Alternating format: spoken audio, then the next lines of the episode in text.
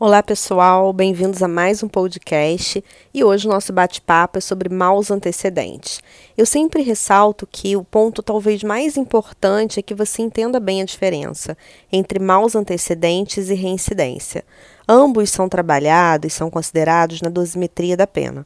Então, o juiz, na sentença criminal, quando ele condena o réu, ele vai julgar procedente o pedido que é formulado na denúncia e ele passa, então, com a condenação a realizar a dosimetria da pena, o que se dá em três fases, de acordo com o chamado critério trifásico, estabelecido pelo artigo 68 do Código Penal. Quando nós estamos na primeira fase, que são as chamadas circunstâncias judiciais, nós consideramos todas aquelas oito circunstâncias que constam no artigo 59. O ideal é que você pegue o seu Código Penal, aproveite, dê uma revisada nessas circunstâncias e, dentre elas, você vai ver que o artigo 59 menciona justamente os antecedentes. O fato de existirem bons antecedentes não é algo considerado na dosimetria da pena. Na verdade, nesse caso, a pena ela permanece a mesma, ou seja, o juiz ele vai partir do mínimo legal. Se nas três fases da dosimetria da pena não houver nada que seja prejudicial ao réu, a pena ela permanece no mínimo. Portanto, o que pode ser considerado nesse momento são os chamados maus antecedentes. Já a reincidência, ela é considerada na segunda fase da dosimetria da pena, a chamada pena intermediária. Tanto que a reincidência ela consta no rol das circunstâncias agravantes do artigo 61. E ela é especificada pelo artigo 63, é ele que vai nos dizer o que é a reincidência. Então, vamos entender bem essa diferença. A gente vai partir do conceito de reincidência, porque você só vai considerar como maus antecedentes aquela sentença condenatória que foi transitada em julgado, mas que não foi utilizada como reincidência. Então vamos ao artigo 63. O que, que ele vai nos dizer? Que reincidência é quando a gente ele comete um novo crime após o trânsito em julgado de uma sentença que o tenha condenado por um crime anterior. Então, quando você olha para a ordem de acontecimentos da vida do sujeito, você percebe que ele praticou um crime, como por exemplo um furto, depois ele foi condenado por esse crime que ele praticou e após o trânsito em julgado dessa sentença, ele volta a delinquir. Voltando a delinquir após esse trânsito em julgado da sentença condenatória, ele é considerado reincidente. Mas muitas vezes o agente ele tem uma sentença condenatória na vida dele, mas não há essa ordem de acontecimentos. Imagine comigo a seguinte situação: ele pratica dois crimes. Ele pratica o crime 1, um, um furto, por exemplo. Alguns meses depois, ele pratica o crime 2, o roubo, mas ele ainda não foi condenado por nenhum deles. Depois da prática desses dois crimes, vem a primeira sentença condenatória e ela transita em julgado.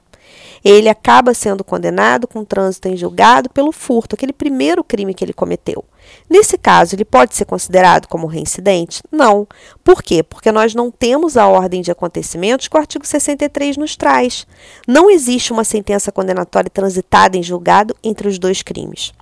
Nesse caso, essa sentença pode ser utilizada como maus antecedentes. Então, mais na frente, quando o juiz condená-lo por aquele segundo crime que ele cometeu, o roubo, o juiz poderá pegar essa sentença condenatória do furto, que já transitou em julgado, e considerá-la como maus antecedentes. A gente precisa lembrar de duas coisas importantes sobre maus antecedentes. Uma delas é a súmula 444 do STJ, que vai nos dizer que ações em andamento, ações em curso ou inquéritos em andamento não podem ser considerados como maus antecedentes. Ou seja, só pode mesmo ser considerada aquela sentença condenatória transitada em julgado que não caracteriza reincidência. Segundo ponto importante é que recentemente o Supremo Tribunal Federal entendeu que aquele prazo de cinco anos ao qual se refere o artigo 64 do Código Penal para acabar com a reincidência, para que o sujeito não seja mais considerado como reincidente, é o chamado prazo, período depurador da reincidência, não se aplica aos maus antecedentes. Portanto, se você tem a princípio uma situação de reincidência, o sujeito voltou a delinquir após o trânsito em julgado de uma sentença que o tenha condenado por um crime anterior, como naquele primeiro exemplo que nós vimos. Ele cometeu um furto, foi condenado com trânsito em julgado por esse furto e depois disso é que ele cometeu o segundo crime dele, o roubo. Nesse caso, quando passar um período superior a cinco anos da extinção da pena dele, ele não pode mais ser considerado reincidente se ele voltar a delinquir. Porém, ele pode ser considerado como portador de maus antecedentes. Então, vamos imaginar que ele cometeu o furto, ele foi condenado com trânsito em julgado por esse furto, começou a cumprir a pena, terminou a pena, e depois do término da pena dele, cinco anos e pouco depois é que ele voltou a delinquir e cometeu o roubo. Nesse caso, ele não pode ser considerado como reincidente. Por quê? Porque passou esse período depurador ao qual se refere o artigo 64 do Código Penal. Mas nesse caso, de acordo com o mais recente entendimento do Supremo Tribunal Federal, ele pode ser considerado como portador de maus antecedentes. Eu espero que você tenha entendido esse conceito, não deixe de fazer a leitura dos artigos.